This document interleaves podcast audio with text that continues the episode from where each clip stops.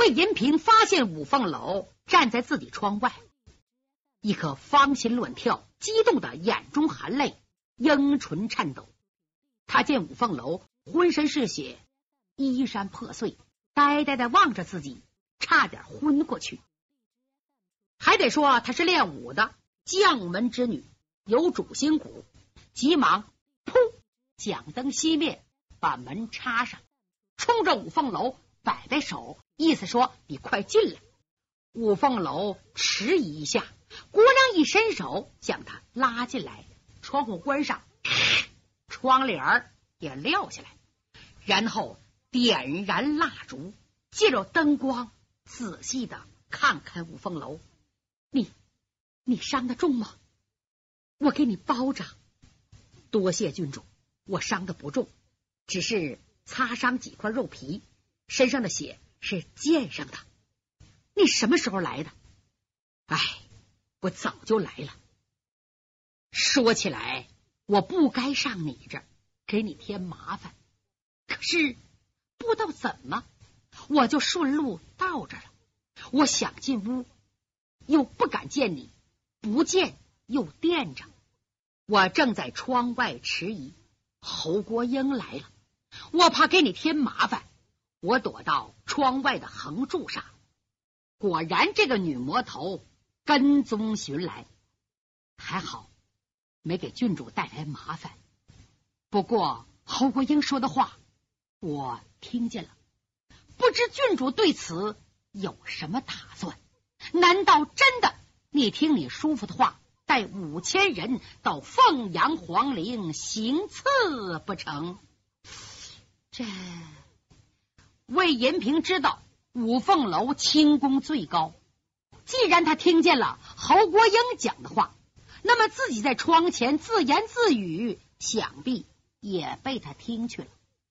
虽然我和他由父母做主订了婚，但那个时候他是为了行刺的权宜之计，怕他不是真心姻亲。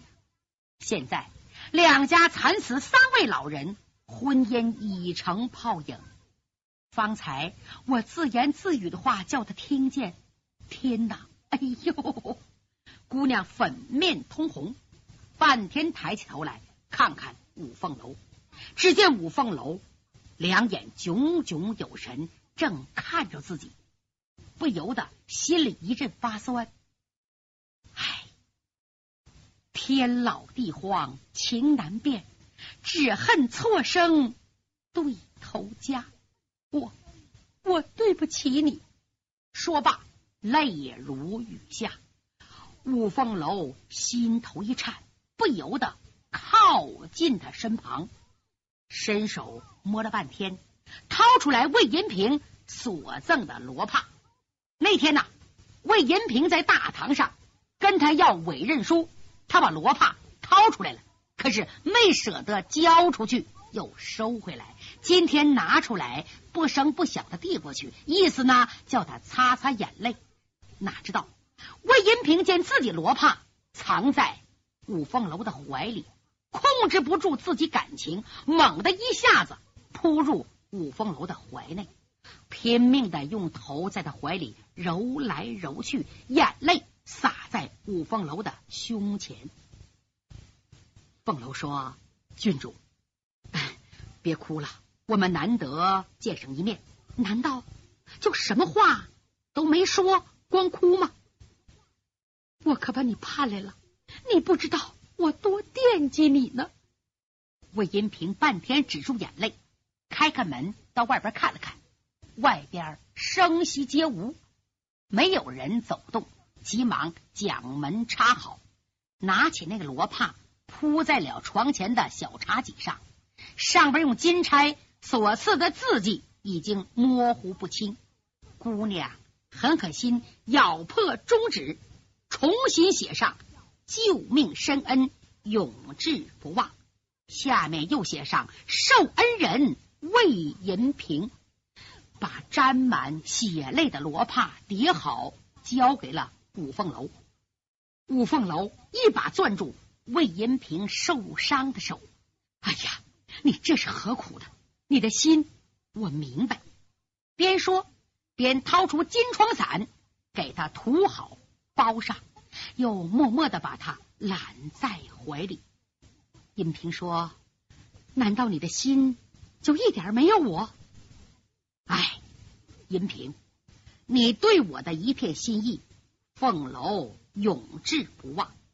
无奈你我两家结仇太深，你二叔又是祸国权奸，我武氏家族乃十里传家，世代忠烈。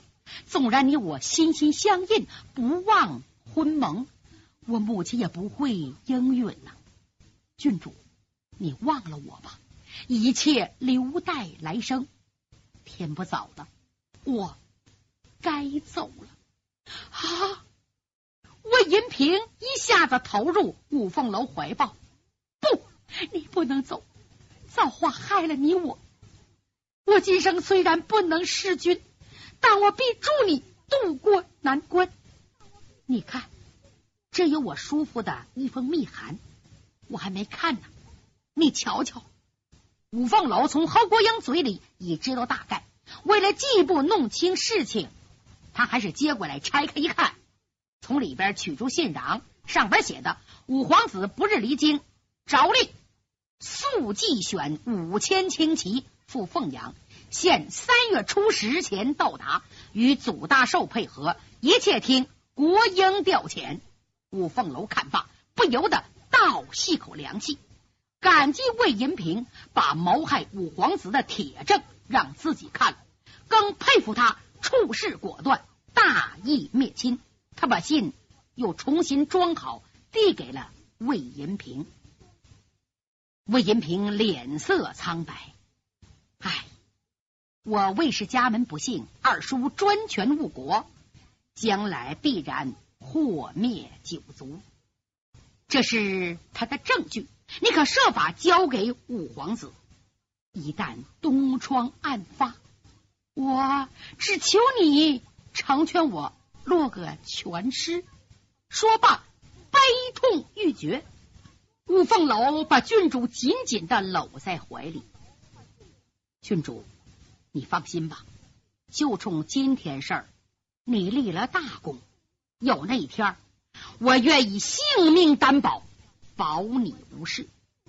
三月初十是清明节，看样子他们是赶在清明那天行刺，我一定得赶在前头，方能保五皇子无事。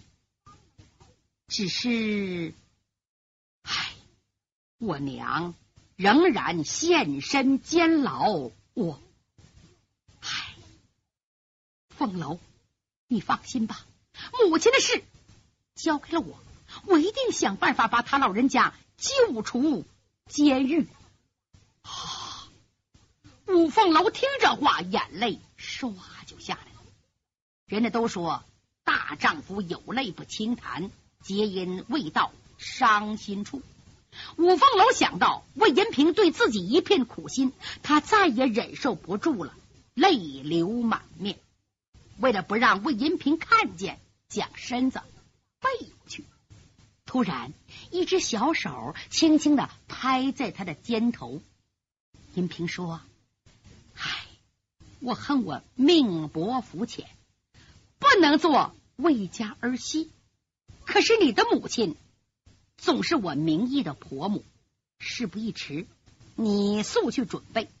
记住了。”三月初三是侯国英的生日，定更后，我叫心腹丫鬟送他老人家出城，你可在城北十里桥接应。啊！你要放我娘？五凤楼一把抓住他的玉手，不行不行，郡主，我不能再拖累你了。那样一来，你二叔和侯国英不会放你的。我要凭这口五凤朝阳刀斩。尽群魔，救出母亲。魏延平惨然一笑：“凤楼啊，你错了。你认为不救母亲就不拖累我吗？亏你十二岁就考中童子试的暗手，难道不懂得以五十步笑百步的含义？实话告诉你，你早已拖累上我了。不过，那并不要紧。俗话说得好，处死无大事。我连命都喝出去了，还有什么可怕的？说定了，三月初三定更后，十里桥接应，不见不散。天不早了，你快走吧。他狠心一推五凤楼，五凤楼踉跄的倒退几步，来到门前，突然银龙转身，扑通，双膝跪倒。银平，大恩不言谢，我母子不会忘记你。再会。说完，转身，下楼而去。五凤楼离开水陆铁都府，天快到五更了。黎明前黑暗，星月无光，四周黑洞洞的，他的心也是空洞洞的。全城寂静，四下无人。他轻点巧纵，一阵风似的闯出杭州城。刚到钱塘江门外。猛然斜刺里仓窜出一个人来，把五凤楼吓一跳。谁？我大哥。哦，听出来了，是缺德十八手李明，急忙站住。贤弟，我师傅他们呢？唉，一言难尽。快到那边去。两个人急忙躲到树林深处，找个石头坐下。李明说：“嗯，这个女魔王阴险毒辣。”太坏，我们中计了。他让一个丫鬟扮成他的模样，在巡抚衙门大厅内看书，周围设下埋伏。我们往里一闯，梆声一响，乱箭齐发。房上是弓箭手，房下是长枪手，张下天罗地网。还多亏了白二叔轻功绝顶，拨散了弓箭，才撤了出来。所有人除我之外都受伤了，特别是白二叔身中五箭。他被我师傅护送到童家庄童元超那治病去了。啊！哎呀！五凤楼听了，差点急昏过去，不由得身躯晃几晃。李明连忙把他扶住。大哥，你怎么自己回来了？我师大爷呢？魏师叔呢？啊？他们哪去了？他们都遇难了。怎么回事啊？唉，悔不该不听你的话，我们中了埋伏，是这么这么这么回事。窦大侠死在侯国英师娘手，魏师叔死在了侯国英的扇子下，我我真没脸活呀！啊，哎呦，师大爷，你怎么就不听我的呢？师大，别喊。李明放声大哭，深更半夜，他们俩这一哭，这还了得了？李明突然止住哭声，哎，行了，哭两声，痛快痛快就完了。人死不能复生，得了得了，你也别哭了，想办法给他们人家报仇。你放心，我不杀了侯国英，誓不为人。兄弟，对，现在我们怎么办？怎么办？你看你这身衣服，尽是血迹。要惊动外人怎么办？我给你背身衣服，你快换上。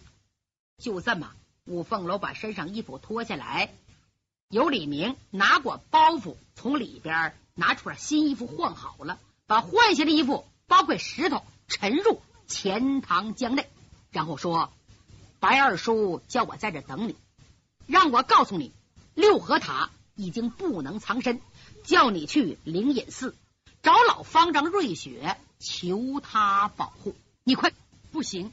我现在不能走。窦大侠、魏大侠两人尸体留在杭州，怎么能尸骨现天？我得给他们收尸去。哎呀，我的哥哥，就你还敢进城啊？还能出得来吗？别卖两个再搭一个得了。你要谨遵施主，你快走。这边事儿留给我，你放心，我保证办好。五凤楼知道。师命难违，更主要，李明很精明，好吧，贤弟，那你受累了，你快走。李明眼看五凤楼奔灵隐寺，这才转身奔杭州，压下李明暂且不提。再说五凤楼很快来到灵隐寺的后院，天还没有亮，他怕惊动庙里的僧人，从后墙噌抖身上去，刚想飘到院内，忽然从一棵树帽子上嘘发出三支袖箭，五凤楼两手一前，嗨，夹住了打向咽喉的一只，身体微微一闪，躲过胸前第二只，右脚飞起，嘡，踢飞了第三只。不等对方再发暗器，唰，已经飘身落入寺院内，抱拳拱手说：“请大师原谅，在下五凤楼有急事要面见方丈。”话一出口，对方念声佛号“弥陀佛”，唰，下来个出家和尚。五凤楼抬头一看，认识，正是监寺僧广亮。急忙躬身施礼，大师一向可好？弥陀佛，小施主，你从何而来？有何事要见方丈？五凤楼知道广亮在藏经楼守卫大师独臂如来眼前，深得信任。哎，一言难尽呐！现在我身遭危难，特求大师帮助。哦。你随我来。广亮知道五凤楼很受大师器重，尤其是五凤朝阳刀借给他了，今天营业至此，一定有重要事。就这么，他把五凤楼领到方丈室禅堂门外，双手合十，低低的声音说：“广亮有要事禀明方丈。”门一开，打里边走出个小沙弥来，小声说。老方丈，陈客未完，请你稍后。说完，关门进去了。五凤楼知道瑞雪方丈乃得道高僧，不敢打扰，只可和广亮站在门外恭候。不料正在这时，突然一个小僧人从外面慌慌张张的跑过来，禀告监寺大师：大事不好，寺院外面全被锦衣卫包围。来了个年轻相公，指名要见方丈，你快去看看去吧。广亮打个愣神儿，五凤楼可吓坏了。就这几句话，好像万丈高楼失脚，扬子江心，断缆崩舟。哎呀，我给灵隐寺可惹了大祸了。是啊，方才我在大牢里用五凤朝阳刀削断铁锁，要劫牢反狱，又用兵器。削掉了锦衣卫那么多的利刃，大概侯国英令人兴师问罪。本来灵隐古刹非常安静，佛门净地，弄不好今天要血溅禅林，不行，不能为我自己给禅林带来灾难。想到这儿，忙冲广亮说：“蒙方丈借我宝刀，以起祸端，此事。”应小可挺身而出，我去会战侯国英，绝不牵连贵宝寺。说完，化为落音，禅房门开了，老方丈瑞雪大步走了出来。广亮抢不起身，双手合十，启禀方丈：“嗯，不用说了，刚才的话我已经听清了，不必再报。”五凤楼以虔诚的跪下来，老方丈，是我给灵隐寺惹了祸，太对不起您了。宝刀在此，请您收回。老方丈一把将五凤楼拉起来，小施主不要内疚，这是天意。即使小施主不借五凤朝阳刀，也难免。那魏贼不派人来加害我庙里之人，韦忠贤多次派人下书，叫我派几个高手到青阳宫为他效力，都被我回绝。他必然怀恨在心，我就知道他早晚必来寻仇。小施主不过世风巧合，你一身关系太大。一来奉有武大人一命，二来尚需匡扶五皇子出监，办大事者不拘小节，请听老衲安排。说到这里，他吩咐监寺广亮啊，击鼓撞钟，把全寺僧人集中到大雄宝殿前听命。是广亮匆匆走了，老方丈又叫两个小沙弥去到罗汉堂，请罗汉堂守卫瑞爱；一个去藏经楼，请独臂如来瑞云。两个小沙弥如飞而去。老方丈拉着五凤楼的手走进大雄宝殿，来到殿内，老方丈长长的叹了口气：“嗯，嗨，怪不得五岳三鸟垂青于你呀，小施主，这是人中龙凤，先天禀赋异于常人，特别是天性善良、存心忠厚，乃至情至性之人。可惜呀。”生于显宦之家，不得不尽忠朝廷。如不然，则前景远大，绝非常人可比。老衲要求你善保自身，光大武林。今日我们西湖灵隐寺要有大灾大难，可是不许你参与，这是我们自己事儿，你不得伸手。你看，说着。他一指如来佛的金身，低低的声音说：“在佛像后边有一小洞，一般人进不去。你赶紧用缩骨发钻进去，以防不测。”说完，又从五凤楼手里拿过宝刀，双手捧刀，面囊而立。五凤楼，我佛云，放下屠刀，立地成佛。可是杀个人。也是善念，老衲代表全寺僧人将此宝刀赠与施主，希望你伸张正义，铲除邪恶，造福生民。五凤楼可慌了，老方丈，我有何德何能啊？哎，事已火急，赶快接刀，快！是五凤楼拜了四拜，双手接过。刀来，还没等背好呢，老方丈歘，右手插入五凤楼的肋下，说了声“快藏起来”，单背一抖，五凤楼就觉得身子像驾云一样，日被拖起来，在半空中翻了个跟头，唰，轻轻落到佛像背后，果然看见一个直径不过四寸的小洞。急忙施展师门绝技，缩骨缩金法，缩了过去。这个洞一直通到底层，往里越走，空间越大。原来这灵隐寺兴建的时候啊，这是个天然山洞。当年主持棺木堵天，以防不测。今天呢，正好为五凤楼提供了方便。五凤楼下到底层，钻入佛像底座，巡视一下。哎。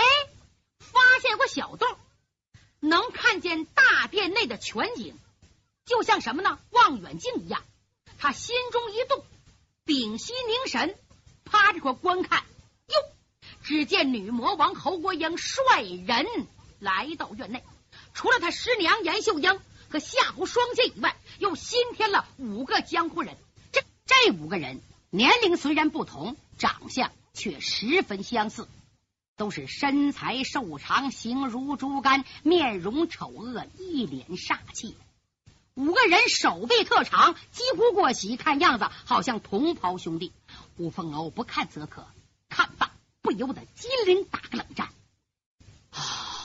这五个人是黑道中恶名昭彰、臭名远扬的绿林巨盗，伪世五鬼。